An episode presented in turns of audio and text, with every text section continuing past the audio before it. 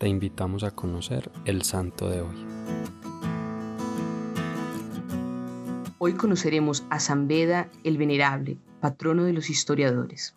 Beda nació en el territorio del monasterio de los apóstoles Pedro y Pablo, en Wearmouth y Jarrow, Inglaterra, entre los años 672 y 673. A los siete años fue confiado al cuidado e instrucción del abad Benedicto y desde entonces pasó toda su vida en el monasterio. A los 19 años fue ordenado como diácono y a los 30 como sacerdote.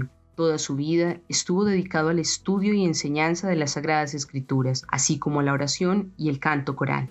De una muy amplia cultura, debido a su ejercicio como ávido lector, sabía griego y hebreo y explicaba los textos sagrados no solo a partir de los padres de la Iglesia, sino también a través de autores clásicos y del conocimiento científico de su época redactó incontables escritos sobre teología, historia, ciencia y pedagogía, entre los que se cuentan el primer martirologio histórico. Su traducción de la Biblia continuó siendo utilizada hasta entrado el siglo XX. Fue el primero en contar los años antes de Cristo y después de Cristo, así como en utilizar las notas a pie de página. Beda falleció el 26 de mayo de 735 en Jarrow. Se le dio el nombre de venerable incluso en vida, debido a su difundida reputación de santidad y sabiduría. El 13 de noviembre de 1899 fue declarado doctor de la Iglesia por León XIII. En su homilía 21, San Beda escribió lo siguiente sobre la conversión y vocación de San Mateo. Jesús vio a un publicano y mirándolo con un sentimiento de amor, lo eligió y le dijo, sígueme.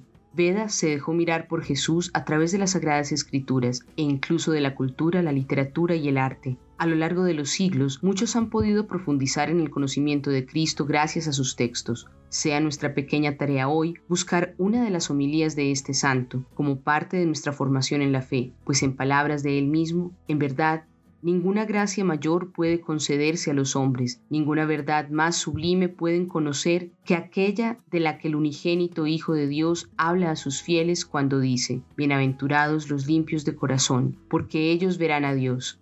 Y esta es la vida eterna, que te conozcan a ti, único Dios verdadero, y a quien has enviado, Jesucristo.